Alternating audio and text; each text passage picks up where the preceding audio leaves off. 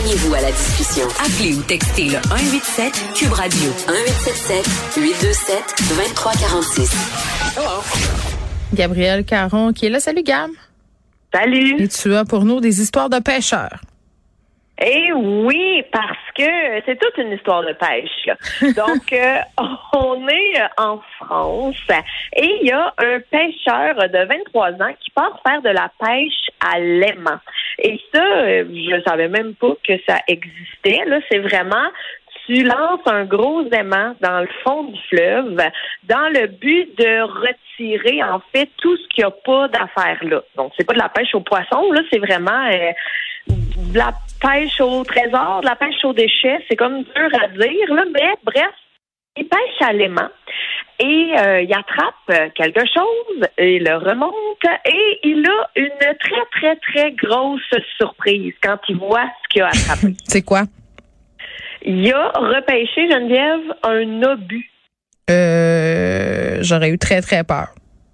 Oui, exact. Un obus, genre un explosif. Genre de la guerre, là, un vestige de la Deuxième Guerre mondiale? Ben, c'est ça qui est difficile à identifier pour le moment, mais lui, sa réaction a été, euh, je pense, la même que toi et moi. Là. La peur et le déni? Euh, exact. Principalement la peur que ça y explose en pleine face. Donc, il a tout de suite repitché ça dans l'eau.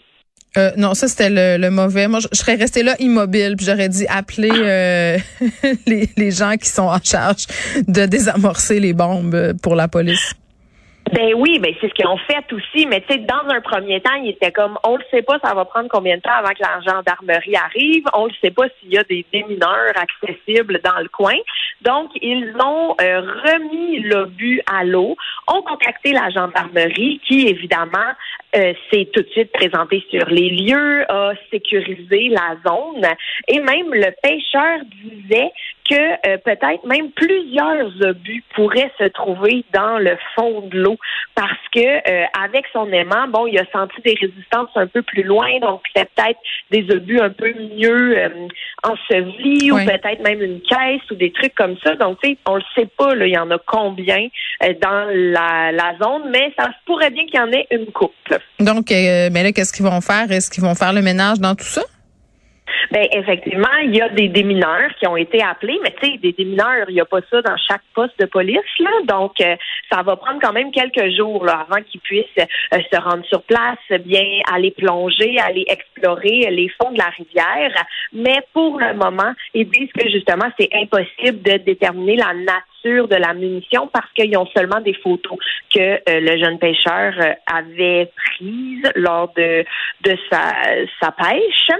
Donc ils disent bon que dans les prochains jours, là, ils vont être capables d'identifier ben, l'ancienneté de l'engin et son origine. Donc, est-ce que ça vient de la Deuxième Guerre mondiale? Est-ce que c'est plus récent? Est-ce que c'est encore plus vieux? On n'a vraiment aucune idée pour le moment. Bon, ben c'est euh, ma définition d'un cauchemar. ben, j'ai tellement peur. Non, mais pour vrai, j'ai à un moment donné, j'ai regardé tellement de documentaires où des gens euh, bon euh, marchaient sur des terrains où il y avait eu de la guerre et là il y avait les démineurs qui arrivaient puis il y avait des personnes qui avaient perdu des membres. c'est quelque chose qui me fait fondamentalement peur, mais ça risque pas d'arriver ici. C'est une peur irrationnelle que j'égape une autre finalement. finalement, je devrais m'étendre sur le long divan de la psychanalyse, je pense, par rapport à ma peur des trous noirs, des bombes laissées là et des scutigères. Je sais pas s'il y a un lien. Voilà. Je sais pas s'il y a un lien euh, entre les trois. Les crimes sur la lune qui pourront être jugés. Ben oui, j'ai quand je suis tombée sur cette nouvelle-là, j'ai trouvé ça quand même drôle parce que je me dis que tu sais, est-ce qu'on envoie à ce point-là des criminels dans l'espace, mais en même temps, j'ai quand même trouvé ça logique avec l'exploration de l'espace. Là, je m'excuse, Geneviève, je veux pas non plus réveiller ta peur de l'espace et des trous noirs, là, mais euh... non, mais ça va là. C'est vraiment en fait que le Canada vient d'étendre ses compétences juridiques à l'espace. Donc, c'est euh, une motion qui a été approuvée pour modifier le code criminel et permettre des poursuites qui concernent des crimes qui pourraient être commis sur la Lune ou en orbite. Mais dans l'ordre des priorités du gouvernement canadien, on a choisi de, mettre ça de l'avant maintenant, là.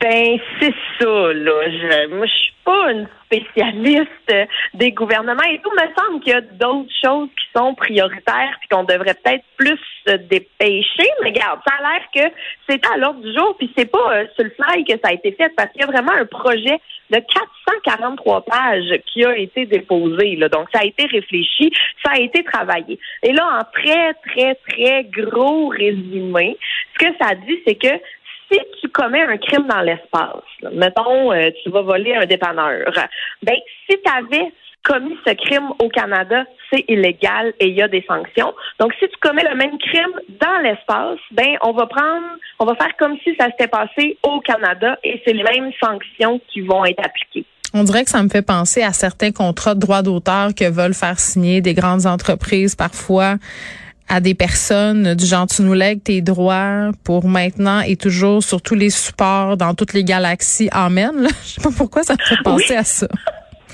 je, je sais pas, euh, moi je suis pas une spécialiste euh, de cette question-là par rapport aux, lois dans l'espace, mais j'imagine que, comme tu le disais, ça a un lien avec l'exploration spatiale et tout ce qui pourrait s'en suivre, la recherche, la propriété de ce qui est trouvé. Je ne sais pas, je ne sais pas. Mais bon, ben, c'est réglé pour ce qui est de la Lune. c'est ce que j'ai envie de dire. La Lune et l'orbite. Donc euh, L'orbite de la Lune aussi?